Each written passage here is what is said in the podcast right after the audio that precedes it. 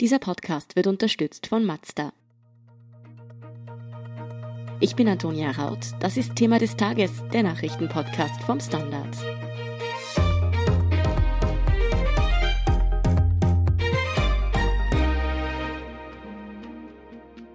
Österreich verzeichnet gerade täglich mehrere tausend Corona-Neuinfektionen. In China sind es im Schnitt nicht einmal 20. Obwohl dort vor rund einem Jahr das neuartige Virus erstmals aufgetreten ist, bleibt die zweite Corona-Welle in China aus. Wie man das dort geschafft hat, ob wir uns daran ein Beispiel nehmen sollten und wieso das der chinesischen Wirtschaft einen gigantischen Vorteil einbringt, erklärt Philipp Mattheis, der China-Korrespondent vom Standard. Philipp, wenn man sich jetzt die Infektionszahlen ansieht, ist Corona in China ja eigentlich kaum noch ein Thema. China hat zuletzt täglich Neuinfektionen im niedrigen zweistelligen Bereich verzeichnet. Können diese Zahlen stimmen? Also ich würde es mal so sagen, wir haben jetzt keine Hinweise oder geschweige denn Belege, dass die Zahlen falsch sind. Ich würde aber trotzdem bei solchen Zahlen immer eine gewisse Skepsis mit walten lassen, weil was einerseits einfach auffällig ist, dass diese Zahlen wirklich quasi seit April pendeln die zwischen 10 und 30 Neuinfektionen pro Tag und das bei einem Land von 1,3 Milliarden. Also man fragt sich schon, ob es wirklich so wenig sein können. Wo sich dann doch wiederum die meisten aber einig sind, selbst wenn die Zahlen falsch sind, scheint es doch so zumindest, dass man in China die Infektion in, in irgendeiner Weise unter Kontrolle gebracht hat. Also selbst wenn die Zahlen falsch sind, wirkt das doch so, das kann man hier auch in, in Shanghai und in anderen Städten des Landes merken, dass Corona eigentlich im Alltag keine Rolle spielt.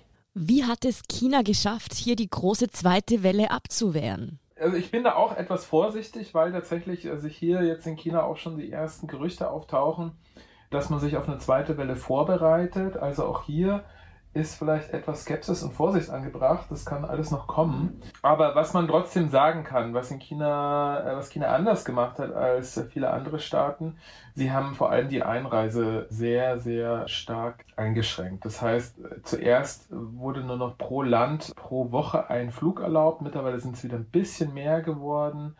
Aber egal auch wer reinkommt, muss insgesamt drei Corona-Tests machen. Die müssen alle negativ sein.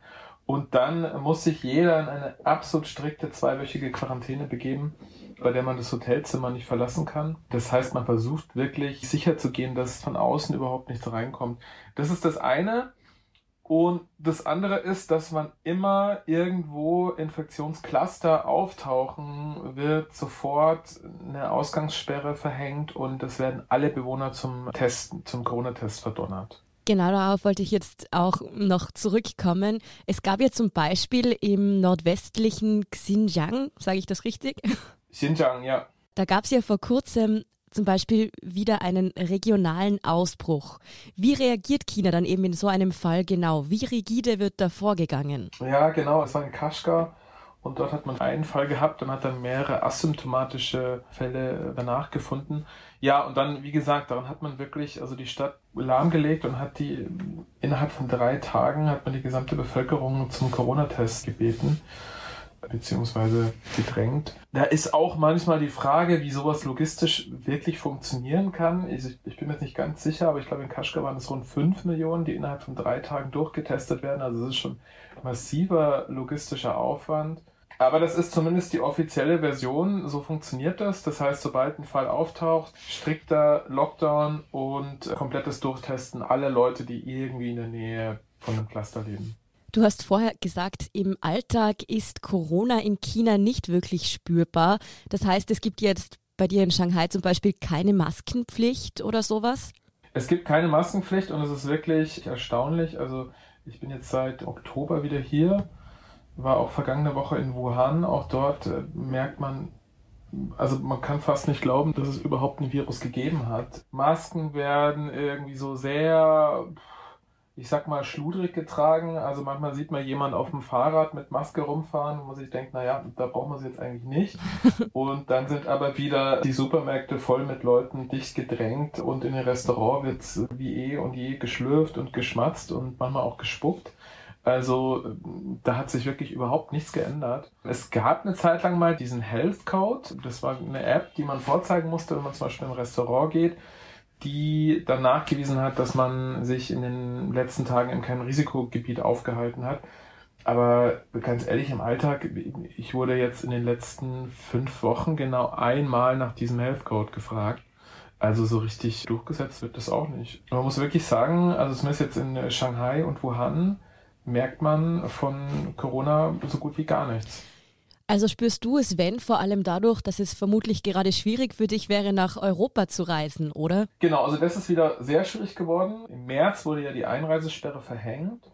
Die wurde dann im Juli ein bisschen gelockert und jetzt im Oktober, als man dann gesehen hat, dass die Infektionszahlen in Europa wieder so hoch gehen, hat man die Einreisebeschränkung wieder extrem verschärft. Das ist mittlerweile also fast, sagen wir mal so, sehr, sehr schwierig geworden, überhaupt nur nach China einzureisen, weil mittlerweile braucht man einen negativen Corona-Test plus einen Antikörpertest und sollte man über einen Transitflughafen einfliegen, müsste man dann dort nochmal einen Corona-Test machen, was praktisch eigentlich unmöglich ist.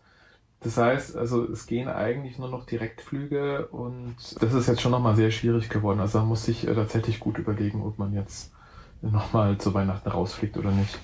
Wow, ja, das sind schon ziemliche Auflagen, die man da erfüllen muss.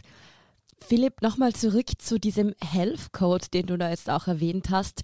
Das sind ja teilweise schon Maßnahmen, die auch sehr in die Privatsphäre eingreifen.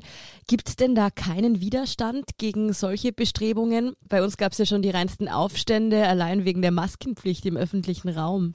Nee, das gibt es tatsächlich überhaupt gar nicht. Also im Gegenteil, da wird dann oft auch immer wieder sehr lobend darüber gesprochen, wie auf Englisch compliant, also wie sehr sich die Chinesen doch bereitwillig an alle Maßnahmen halten. Ich würde mal sagen, also erst einmal ist man in China einfach durch die Geschichte das sehr gewohnt, dass man sich dann doch besser an das hält, was von oben vorgegeben wird.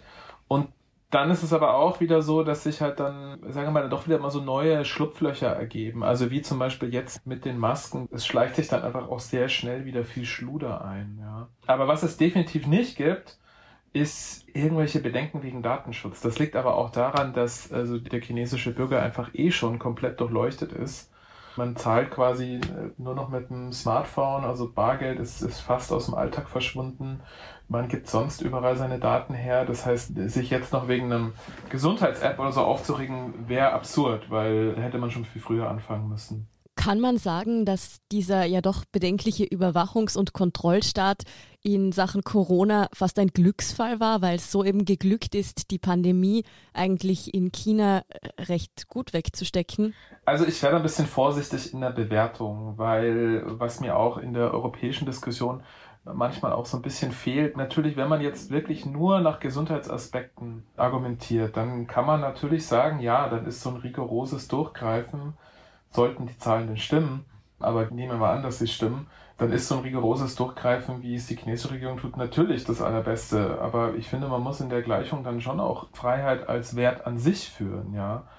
Und dann steht da natürlich, finde ich, ein Riesenminus da. Also die Freiheitseinschränkungen, die sind massiv. Die sind jetzt, wie gesagt, was die Datenüberwachung angeht, das ist nicht jetzt mit Corona neu erfunden worden. Das ist ja einfach schon Alltag. Ja. Also deshalb tue ich mir so ein bisschen schwer, auch damit zu sagen, man sollte sich daran ein Beispiel nehmen. Ich würde mal so sagen, so für Europa oder für westliche Staaten sollte man vielleicht der Maxime folgen, so wenig Freiheitseinschränkungen wie möglich. Und äh, die Maxime gilt in China einfach nicht. Mhm.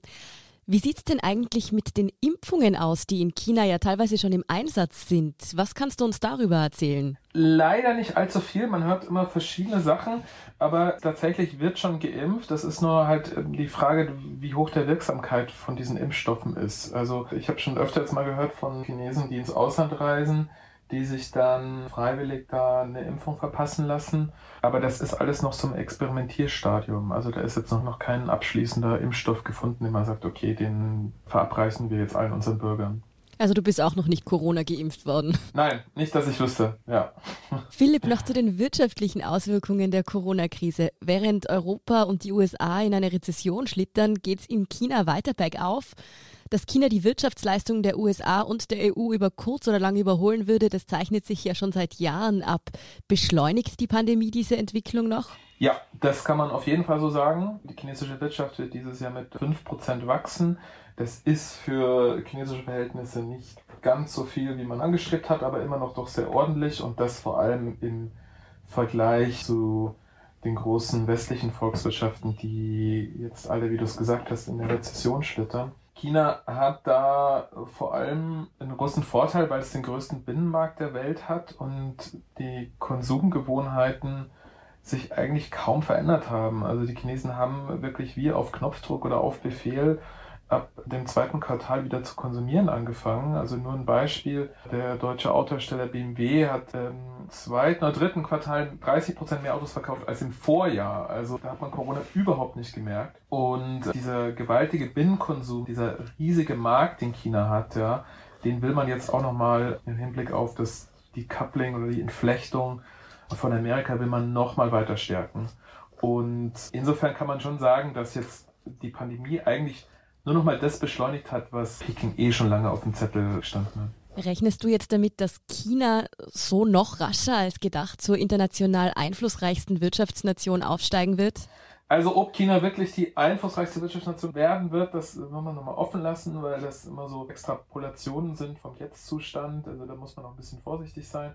Aber wie gesagt, also was man auf jeden Fall sagen kann, China ist zumindest wirtschaftlich der größte Gewinner dieser Pandemie. Also das ist, wenn man sich so einen Kuchen vorstellt, wenn die Weltwirtschaft ein Kuchen ist, dann ist der Kuchen dieses Jahr ein bisschen geschrumpft und das chinesische Stück ist aber gewachsen. Mm, ja, da hat China in der Pandemie bestimmt noch gut abgeschnitten.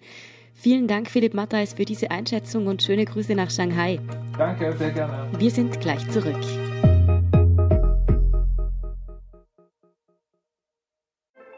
Als wir den Mazda MX30 entwickelt haben, hatten wir dafür auch ein Thema des Tages. Ihr Leben. Denn egal wie lang, kurz, stressig oder spontan Ihr Alltag auch ist, der neue Mazda MX30 bleibt an Ihrer Seite. Mit einer Reichweite, die Sie von der Vollzeit in die Freizeit bringt. Und Elektroenergie, die Sie antreibt. Egal wohin Sie fahren. Erleben Sie Fahrgefühl für ein bewegtes Leben. Mit dem neuen Mazda MX30. Rein elektrisch. Hört sich gut an? Dann überzeugen Sie sich bei einer Probefahrt. Und hier ist, was Sie heute sonst noch wissen müssen. Erstens, Österreich verzeichnet erneut mehr als 100 Corona-Tote innerhalb von 24 Stunden. Seit Donnerstagvormittag sind 108 Menschen an den Folgen einer Infektion verstorben. Die Zahl der Neuinfizierten bleibt unterdessen stabil. Etwas weniger als 6700 Menschen sind in den vergangenen 24 Stunden positiv auf das Virus getestet worden. Das entspricht in etwa dem Wochenschnitt. Zweitens, in den USA tauchen Donald Trumps Anwälte immer weiter in die Welt der Verschwörungstheorien ab. In einer grotesk wirkenden Pressekonferenz hat Trumps Anwalt Giuliani am Donnerstag trotz fehlender Beweise erneut behauptet, die Wahl sei manipuliert worden. Unter anderem ortete er Unterstützung für die Demokraten von Kommunisten aus Venezuela. Vor den Gerichten läuft es unterdessen nicht gut für Trump. Er hat innerhalb nur eines Tages mehrere Verfahren in Georgia, Pennsylvania und Arizona verloren, bei nur einem kleinen Erfolg. Der Wahlsieg Bidens in Georgia ist unterdessen durch die Neuauszählung der Stimmen bestätigt worden. Und drittens, bereits am Tag nach dem Verkaufsstart der PlayStation 5 ist die lang erwartete Sony-Konsole bereits so gut wie überall vergriffen. Die PS5 war nur online verfügbar und bereits wenige Stunden nach dem Verkaufsstart sind die ersten Weiterverkäufe auf eBay, Willhaben und anderen Online-Marktplätzen aufgetaucht. Dort wird die Konsole aber großteils stark überteuert angeboten, für teilweise über 1000 US-Dollar. Wer sich nicht abzocken lassen möchte, sollte sich von diesen Angeboten besser fernhalten.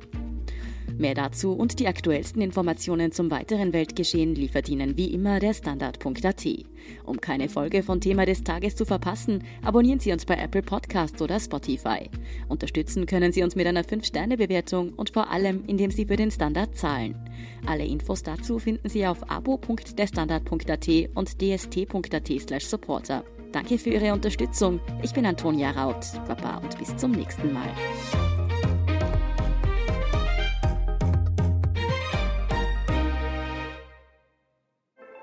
Als wir den Mazda MX30 entwickelt haben, hatten wir dafür auch ein Thema des Tages.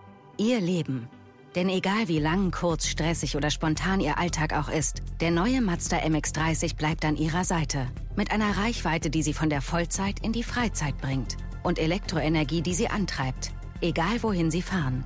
Erleben Sie Fahrgefühl für ein bewegtes Leben. Mit dem neuen Mazda MX30. Rein elektrisch. Hört sich gut an? Dann überzeugen Sie sich bei einer Probefahrt.